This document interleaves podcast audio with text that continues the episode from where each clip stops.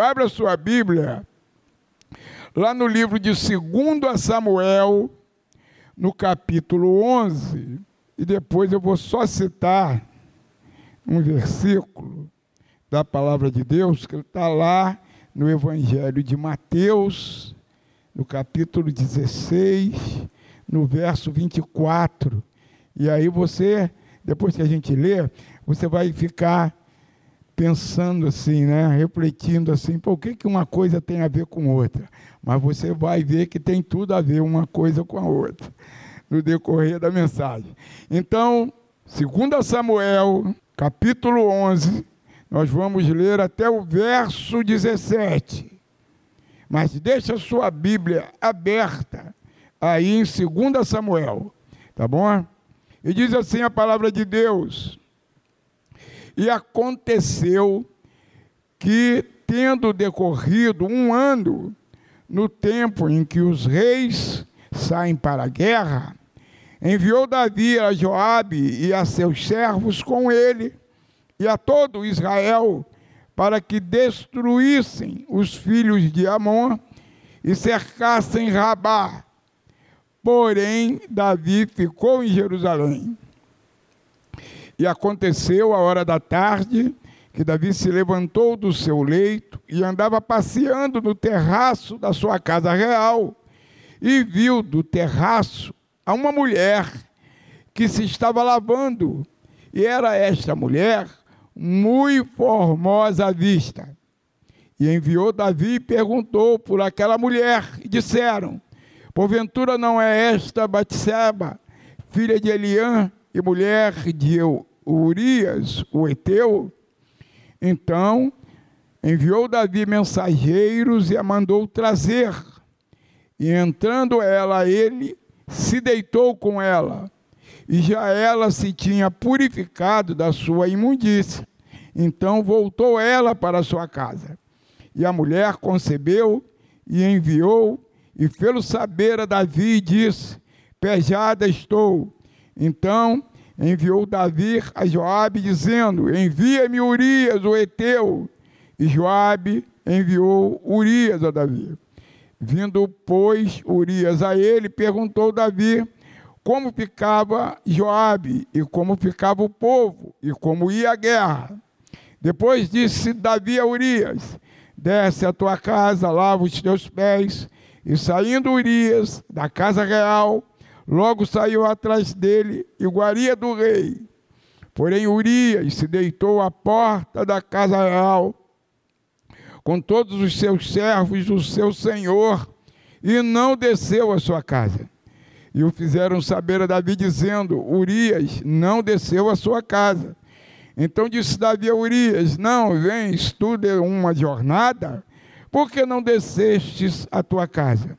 E disse Urias a Davi: a arca, Israel e Judá ficam em tendas. Joabe, o meu senhor, e os servos do meu senhor estão acampados no campo. E ei de eu entrar na minha casa para comer e beber e para me deitar com a minha mulher, pela tua vida e pela vida da tua alma, não farei tal coisa. Então disse Davi a Urias: Fica cá ainda hoje, e amanhã te despedirei. Urias, pois, ficou em Jerusalém aquele dia e o seguinte. E Davi o convidou e comeu e bebeu diante dele, o embebedou. E o embebedou, e à tarde saiu a deitar na sua cama, como os servos do seu senhor, porém não desceu à sua casa. E sucedeu que pela manhã Davi escreveu uma carta a Joabe, e mandou-lhe por mão de Urias. Escreveu na carta dizendo: Ponde Urias na frente da maior força da peleja e retirai-vos de trás dele, para que seja ferido e morra. Aconteceu, pois, que tendo Joabe observado bem a cidade, pôs a Urias no lugar onde sabia que havia homens valentes. E saindo os homens da cidade, pelejando com Joabe, caíram alguns do povo dos servos de Davi, e morreu também Urias, o Eteu. No livro de Mateus, no capítulo 16, no verso 24. A palavra de Deus diz assim: Se alguém quer vir após mim, negue-se a si mesmo, tome a sua cruz e siga-me. Curve a cabeça, feche os olhos, Senhor. Nós temos louvado o teu nome nesse lugar, nessa manhã, Senhor. Nós temos, a tua igreja tem clamado a ti, Senhor.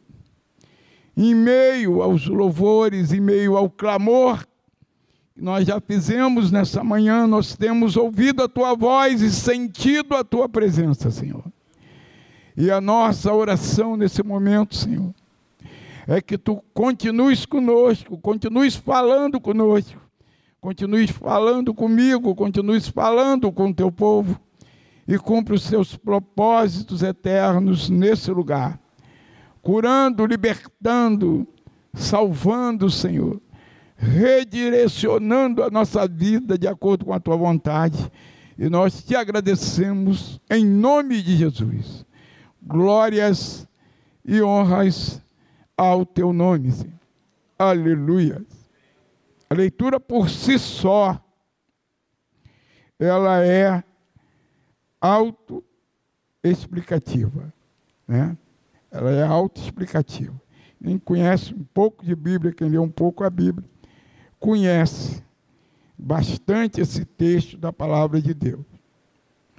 Mas eu acrescentei também uma outra porção que tá, está lá no Evangelho de Mateus, né, em que existe uma condicional.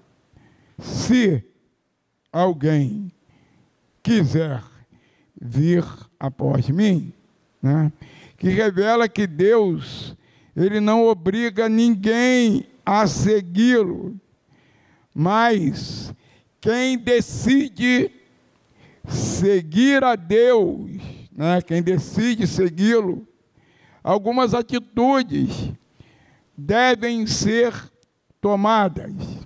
E o verso continua: negue-se a si mesmo, ou se negue a si mesmo. E isso quer dizer o quê? Negar o que ultrapassa o limite do permitido, do permitido, de toda satisfação e de todos os apetites e inclinações da carne que contrariam a vontade de Deus, que é sempre perfeita, boa e agradável, porque Deus não se engana. Né? A vontade de Deus é boa, perfeita e agradável. Aí o verso continua: e tome a sua cruz. Tome a sua cruz, que para Jesus significa morte. Satanás não tem poder e nem consegue agir na nossa natureza espiritual, mas ele age se nós permitirmos na nossa natureza carnal. Por isso a nossa natureza carnal, ela deve ser mortificada.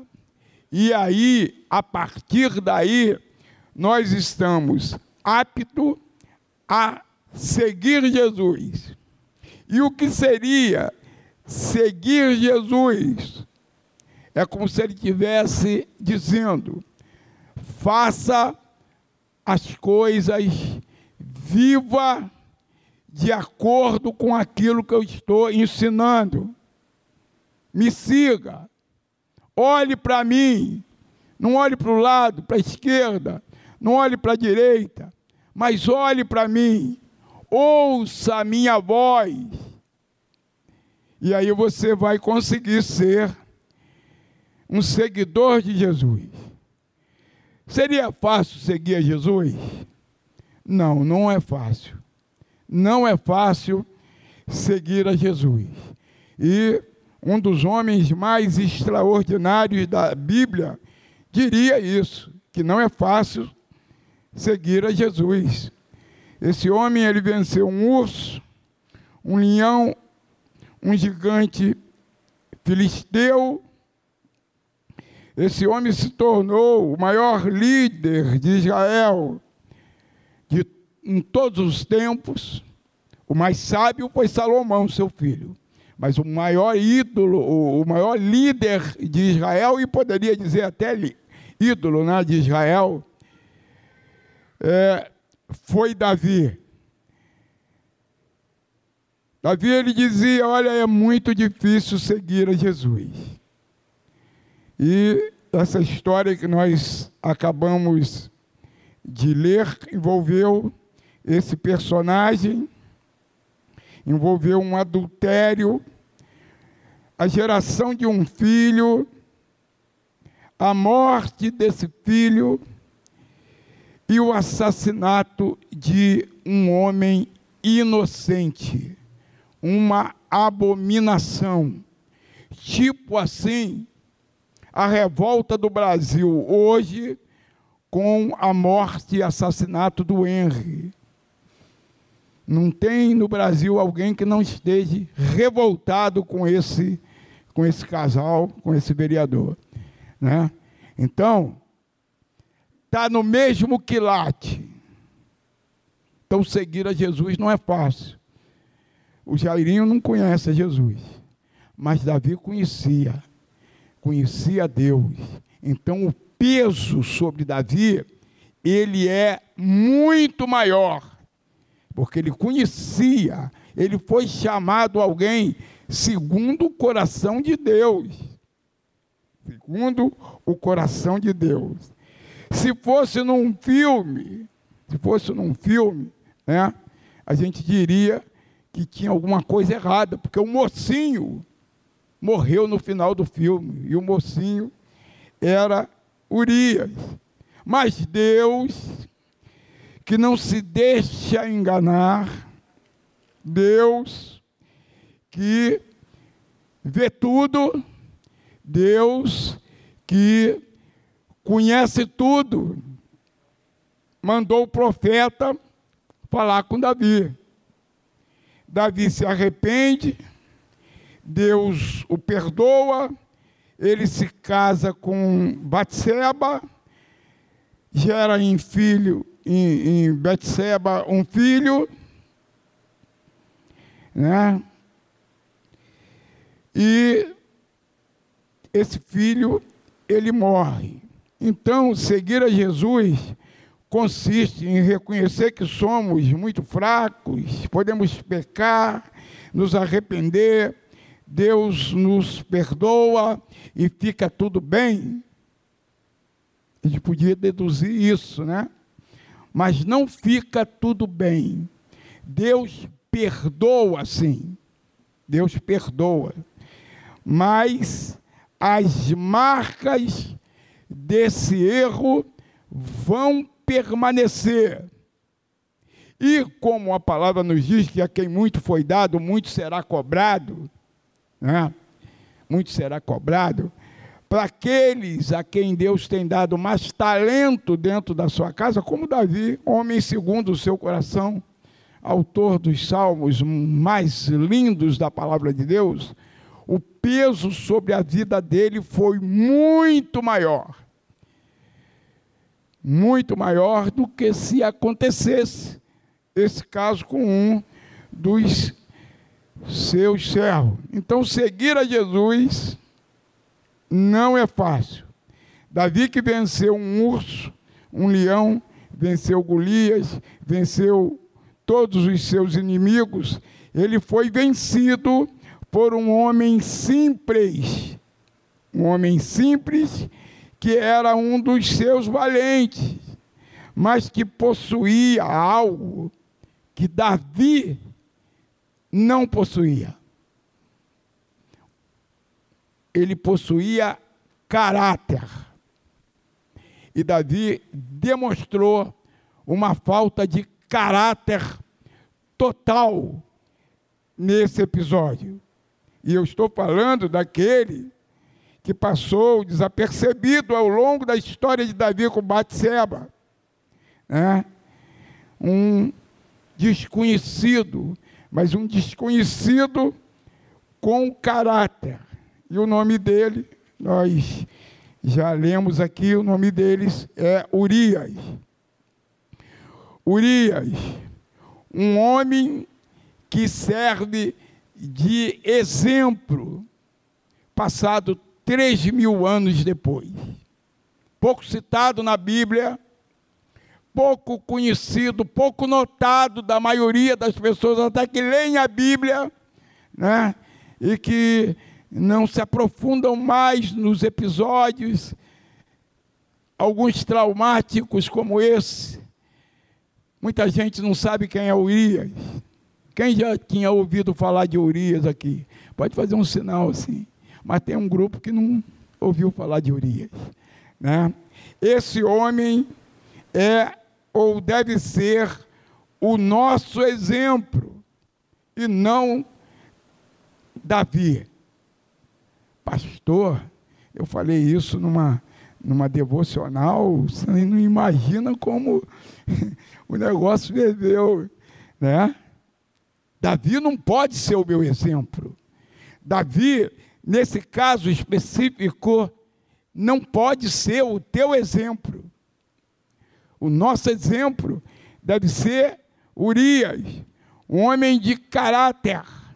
Davi tinha em seu exército um grupo seleto de 37 valentes. Foram aqueles 37 valentes que, quando ele teve que fugir, e se colocar lá dentro da caverna de Adulão, estavam com ele ali. Ó, oh, estamos aqui, ei. Todos te deixaram, mas nós estamos aqui. Tá? E um desses 37 era Urias. E esse camarada não era nem hebreu, ele era eteu, descendente de Et, filho de Cã, neto de Noé, está lá em Gênesis 10, 15. Pisou na lama do, do, do, do dilúvio lá, né? Descendente de Eto, não era.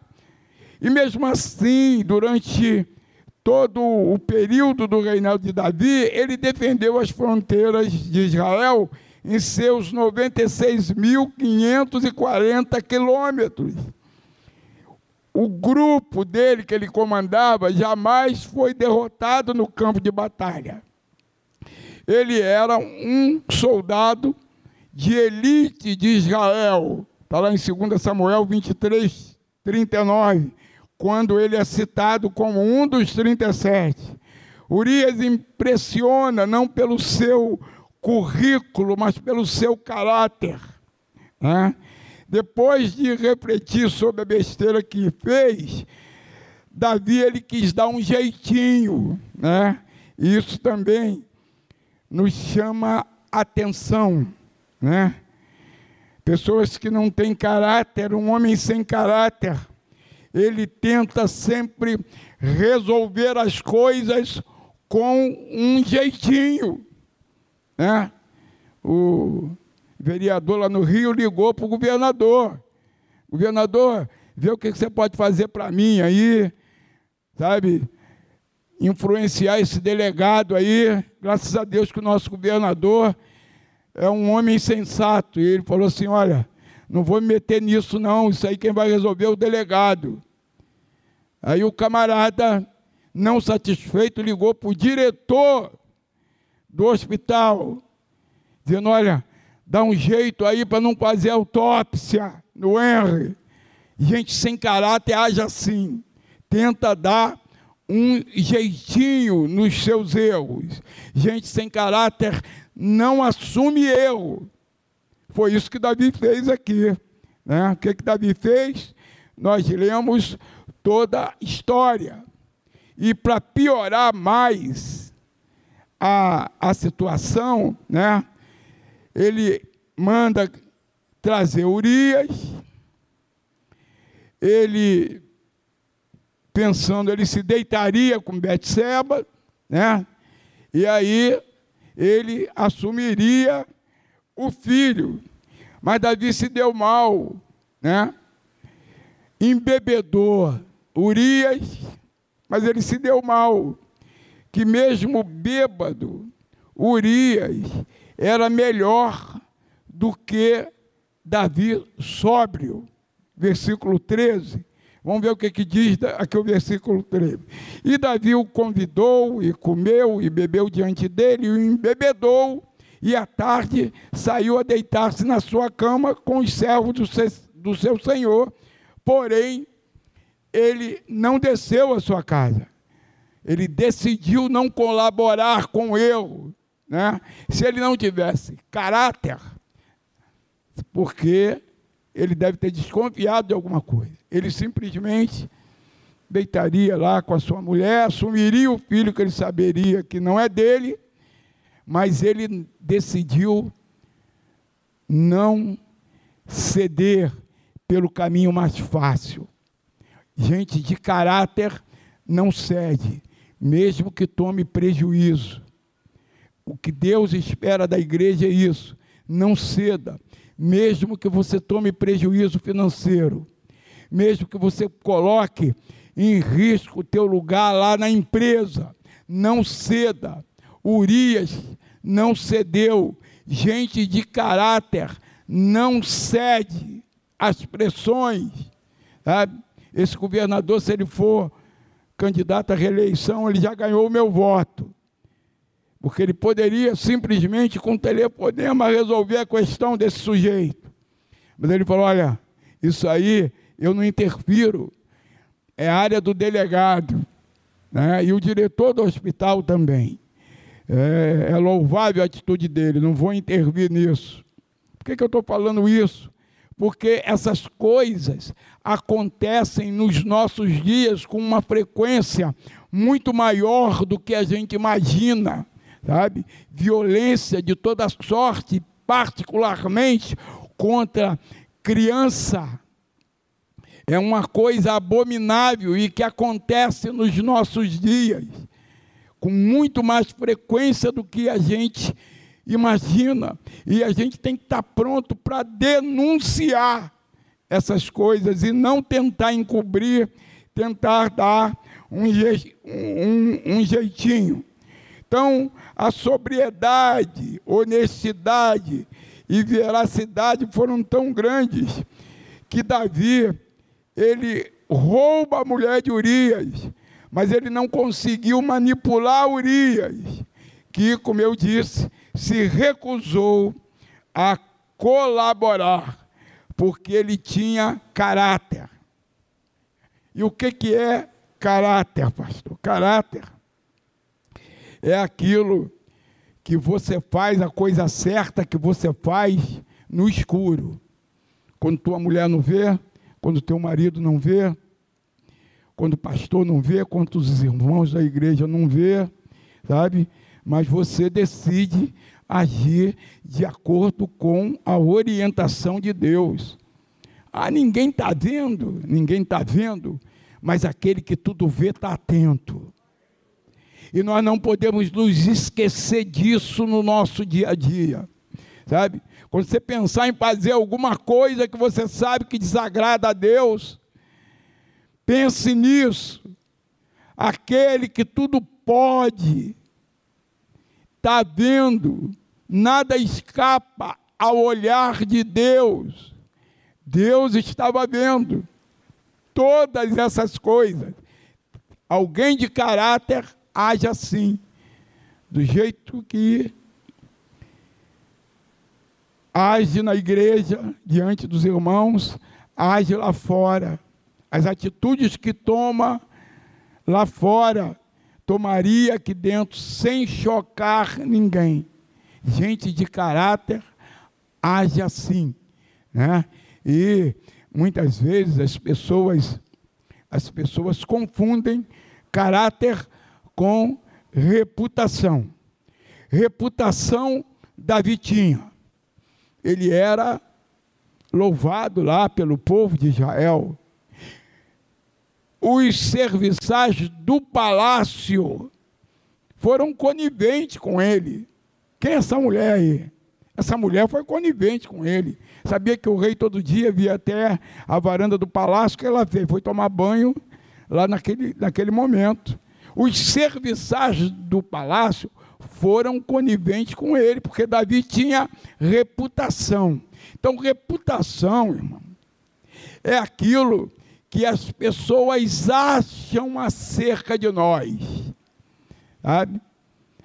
É aquele comportamento, aquele negócio de jogar para a plateia. Agora, caráter é diferente. Caráter, você age da mesma forma, sempre na certeza de que aquele que julga está com os olhos postos em nós. E que a gente não pode sair nem para a esquerda e nem para a direita. Urias era um homem comprometido de caráter e comprometido com o seu trabalho. Né? Lá no verso 11 ele diz que os seus pensamentos estavam no campo de batalha, onde havia homens sob o seu comando que expunham a sua vida. em respeito à sua causa, ele não aceitou privilégios. Então não aceite privilégios de repente, lá no seu trabalho, para que você transija acerca dos valores estabelecidos por Deus. Se a porta fechar porque você agiu corretamente, Deus vai abrir outra, melhor ainda do que essa. Vale a pena agir com caráter. Nos nossos dias, muitos crentes e até pastores são atraídos por privilégios, transigem por privilégio, aceitam erros na igreja, de repente, porque quem cometeu o erro é um peixão. Tem, tem, tem, tem pastor, pô, se entregou para Jesus um peixão. Um peixão porque o cara é diretor da Petrobras, vai ter um dízimo alto. E aí ele chega na igreja, começa a mandar na igreja, fazer o que quer na igreja. E a gente encontra isso até dentro da Maranata. Em uma das igrejas que eu dirigi, eu cheguei lá, e aí eu comecei a observar o comportamento de um membro da igreja. O cara não vinha quase culto nenhum. Só, só vinha os cultos que interessavam a ele. E aí, nos eventos, e aí o cara deitava até no chão, ele tinha uma máquina poderosíssima fotográfica. O cara deitava até no chão para fotografar tudo. Muito acostumado com isso. E aí daqui a pouco ele pediu um gabinete, aí colocou suas credenciais. Ele era um representante internacional. E aí um dia eu recebo um telefonema Pastor, estou aqui em Nova York, estou voltando semana que vem. O que, que o senhor está precisando? Não, irmão, não estou precisando de nada. Eu quero levar alguma coisa. Senhor. Não quero, irmão. Não quero. Fique tranquilo. Eu não costumo aceitar esse tipo de negócio. Fica tranquilo aí. Aí da outra vez ele falou assim: Pastor, estou em Londres. O que, que quer aqui de Londres? Eu falei: Meu irmão, eu não preciso de nada a não ser da graça de Deus. Ganhe muito dinheiro. E quando chegar aqui, você dá um dízimo para a igreja, de acordo com aquilo que você ganhar. Sabe? Moral da história. Eu tive que confrontá-lo, por causa de algumas atitudes que a gente não vai falar aqui, tive que confrontá-lo, e ele foi embora da igreja. Se eu aceitasse o privilégio, eu aceitava os presentes dele, e eu ia aceitando os presentes do camarada, e ele ia fazendo cada vez mais, mais coisas erradas, e de repente eu estava todo envolvido com ele, que não ia poder mais chamar a atenção do camarada. Então, eu preferi não receber presente, não receber privilégio, para manter a minha integridade. E isso deve ser, deve ser a atitude de todo líder. Então, nossos líderes, nossos diáconos, não aceitem privilégios, sabe? não aceitem privilégios em função de, de repente, ter que colocar em jogo a sua integridade. Né? Então Urias era uma pessoa íntegra, né? inteiro, sincera. Pastor Cassiano dizia assim, sincera. Porque o pastor Cassiano dizia assim, o cara de pau, né? ele não é sincero, ele passa uma cera no rosto e todo mundo acha que é a melhor das pessoas. Mas o camarada sincero não tem cera. Ele é o que ele é. Erra, como todo mundo erra, como eu erro, todos nós erramos, mas até nisso, no erro, a gente procura agir com sinceridade. Urias tinha respeito por aquilo que é sagrado, né? Por aquilo que é sagrado. E disse Urias a Davi: a arca Israel e Judá ficam em tendas, e Joabe, meu senhor, e os servos do meu senhor estão acampados no campo. E Eis de eu entrar na minha casa para comer, beber e para me deitar com a minha mulher, pela tua vida, rei, e pela vida da tua alma, eu não farei tal coisa. Respeito pelas coisas sagradas, a arca está lá, porque Israel levava a arca para as suas batalhas, porque a arca simbolizava a presença de Deus. E Urias, mesmo sendo um Eteu, não pertencia à linhagem de Israel, ele era alguém que tinha respeito pelas coisas do alto, pelos símbolos eternos, né? Era um homem que cria Deus, que cria em Deus e que levava isso a sério. Nós precisamos levar a sério as coisas de Deus, os propósitos de Deus, a palavra de Deus, as determinações de Deus, sabe? Porque isso faz bem para a nossa alma. Que bom seria que no culto e na privacidade pudéssemos guardar esses valores no nosso coração. Ele tinha um coração íntegro. 14, diz assim, versículo 14, 15. E sucedeu que pela manhã Davi escreveu uma carta a Joabe. Joabe era o comandante lá do exército. Uma carta a Joabe e mandou por mão de Urias. Escreveu na carta dizendo: Ponde Urias na, na frente da maior força da peleja retirai-vos de trás dele para que seja ferido e morra. O camarada era tão íntegro, ele tinha um coração tão íntegro, que ele levou a sua própria sentença de morte, mas nem nisso ele transigiu, que ele poderia abrir a carta. Pô, aconteceu todas essas coisas. Eu vou, eu vou ver o que, que o rei está mandando lá, o comandante lá, lá. Mas ele não abriu a carta.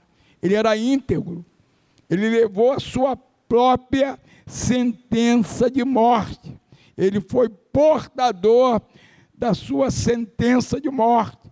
Ele podia ter aberto aquela carta, salvar sua vida, mas sua integridade, lealdade ao rei, o impediam de fazer qualquer coisa que a sua consciência reprovasse. Ele sofreu o dano nós precisamos, cada vez mais, nós crentes em Jesus, darmos ouvido à nossa consciência. Quando o sininho bater lá dentro, tem alguma coisa errada. É o Espírito Santo que está querendo falar conosco sobre alguma atitude nossa. E nós devemos ter sensibilidade espiritual para ouvir a voz do Espírito Santo de Deus. Urias, ele não transigiu. Integridade, marca de Urias. Integridade é aquilo que você faz quando não tiver ninguém olhando. Isso é integridade. E aí, Deus que vê tudo, ele não deixou barato. Ele mandou Natan ir lá falar com Davi Está lá no capítulo 12, do 1 ao 23, né?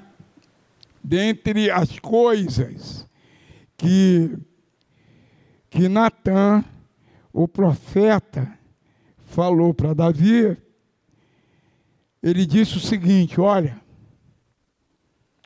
você está perdoado. Deus falando através de Natan. Mas olha, as consequências vão vir. Eu não vou deixar barato. Te faltou caráter, te faltou integridade. Eu vou te perdoar. Eu vou te perdoar. Mas a espada, ela não vai mais se afastar da sua casa. E o que que a gente aprende com isso? Deus perdoa. Deus é misericordioso. Mas em muitas, em muitas situações, em muitos casos, de acordo com a gravidade da situação, as consequências virão e são em muitos casos, terríveis. No caso de Davi, não foi diferente. Não ficou barato. A consequência sobre a sua vida, sobre a sua casa, sobre a sua família foram terríveis. Poucos pregadores eu já vi explorar essa face meia oculta de Davi. Mas a gente precisa porque Deus registrou para nos servir de exemplo. É melhor não ter o problema do que depois ter que resolver o problema. Então não transija. Ouça a voz do Espírito. Tenha sensibilidade espiritual para atender a voz do Espírito. E quando a tendência carnal assumir proporções que você não está conseguindo controlar, dobre o joelho e clame a Deus por força. Porque as consequências, elas são terríveis. Sabe? Todo mundo fala do Davi que venceu o urso, que matou o urso, que venceu o leão e que matou Golias, do Davi, compositor, do Davi, homem segundo o coração de Deus, mas pouca gente fala das desgraças que se abateram sobre a casa de Davi e sobre o próprio Davi. E se Davi sofreu essas consequências, ai de mim e ai de você. Ai de mim e ai de você. Homem segundo o coração de Deus, escolhido por Deus, sabe? Com prerrogativas, assim, do maior líder de Israel, com uma reputação quase que inigualável, né? Então, palavra de Deus, lá no capítulo 12, no verso 11, diz assim: Assim, isso é Natan, ele ouvindo Natan, Natan falando da parte de Deus. Assim diz o Senhor, capítulo 12, verso 11: Eis que suscitarei da tua mesma casa o mal sobre ti, e tomarei tuas mulheres perante os teus olhos, e a darei ao teu próximo. Suscitarei o mal da tua casa, tomarei as tuas mulheres, na época era permitido aos reis ter um harém, né? e Davi tinha o seu harém, e darei ao teu próximo. A criança vai morrer. Capítulo 12, verso 14. Aminon, o seu filho, comete incesto com Tamar, sua filha. Tomou a irmã à força e depois a despediu. Está lá no capítulo 13, versos 13 e 14. Absalom, seu filho mais amado, pega o meio, meio irmão Aminon, que era filho de Davi com uma outra mulher, que não, que não a, a mãe de Absalom, e mata Aminon. Está lá no capítulo 13, verso 28 e 29. Eu estou falando sobre a casa de Davi, sobre a família de Davi. O mal, eu vou. Deus falou assim: Ó, eu vou te perdoar, mas eu vou suscitar o mal sobre a tua casa. Absalom toma o reino de Davi, capítulo 15, versos 13 e 14. Absalom se deita com as concubinas de Davi no pátio da casa real para humilhar Davi diante de todo o Israel. Capítulo 16, versículos 22 e 23. E depois de tomar o reino, depois de tomar a casa, depois de se deitar com a concubina, depois de fazer com que o seu pai fugisse para o campo, para não morrer nas mãos dos seus soldados que tinham se rebelado contra Davi e estavam do lado de Absalom. Quem sabe, quem sabe, a Bíblia não narra acerca disso, mas viajando, que o povo não se rebelou contra Davi, um grupo não se rebelou contra Davi por conta desse ato terrível que ele fez com Urias. Quem sabe? Urias, ele é pouco citado na Bíblia, mas ele é um do, era um dos 37. Certamente ele, ele liderava um destacamento e o pessoal conhecia a integridade de Urias. E eu creio que por isso parte do povo se rebelou contra Davi e se uniu a Absalom, que já tinha uma vontade desde mais garoto de tomar o trono do pai. E aí houve a guerra, lá no capítulo 18, no verso 5, Davi chama Joel, diz assim: Olha, Joabe, olha, poupa o menino, poupa o meu filho. Né? E muito pelo contrário, Joabe revoltado contra Absalom, quando ele tinha cabelos longos, segundo o que a gente lê, era um homem muito belo, bonito. Ele fica agarrado nos galhos, pendurados, o jumento vai embora e ele fica pendurado. E aí veio um mensageiro, falou para Joabe, olha, ele está pendurado lá. Aí Joabe, por que, que fez que não matou? E ao invés de poupar a vida de Absalom, Joabe manda que mate Absalom e morreu o filho amado de Davi. Aminon já tinha sido morto por Absalom. Né? Absalom foi morto. Sua filha Tamar desvirginada. Ele exposto diante de todo Israel no pátio da casa, quando Absalom possui todas as suas concubinas. Então, o mal, ele nunca mais se afastou da casa de Davi. Sabe?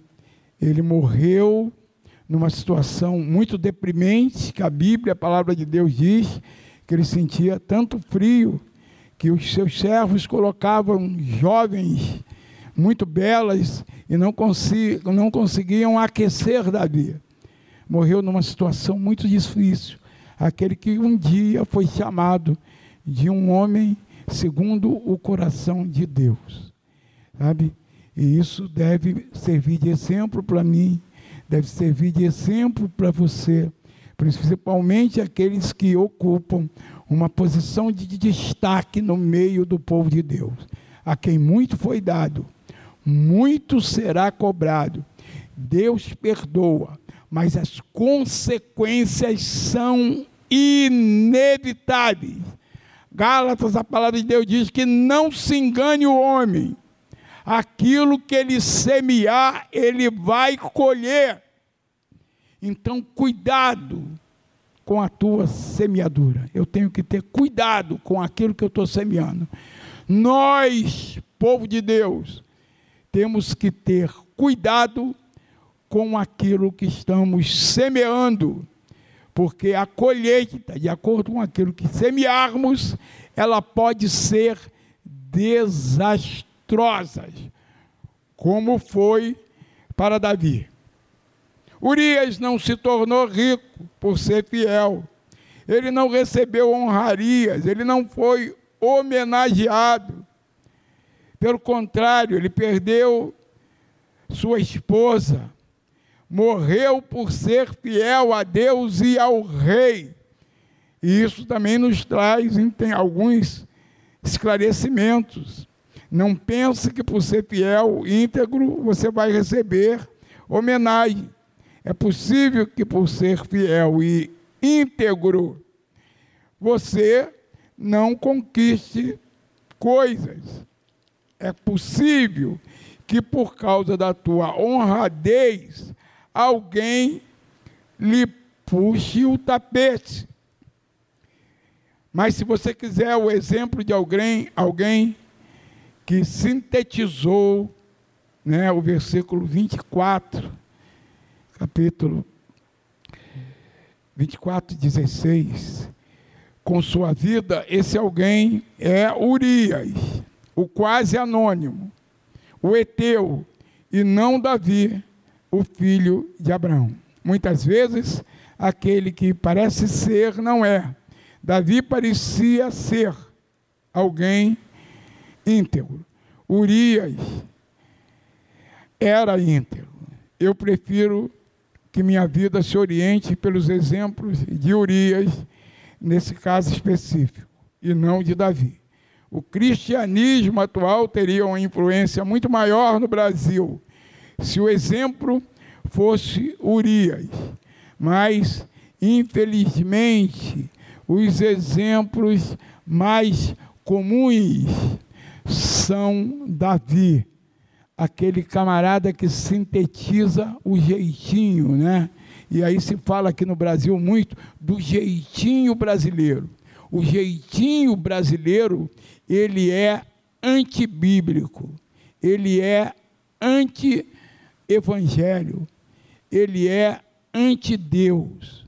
O jeitinho brasileiro é aquele que lava o dinheiro público compra uma empresa, Cacau Show, e lava o dinheiro público para ele aparecer lá na frente, limpo, e o cara pode dar, pode vender e dar uma entrada de um milhão num apartamento. Esse é o jeitinho brasileiro. O jeitinho brasileiro está espalhado no meio da política, em todos os mais de 5 mil municípios nos estados, na sua grande maioria, e na esfera federal, em muitos casos. Em muitos casos, parece que houve uma.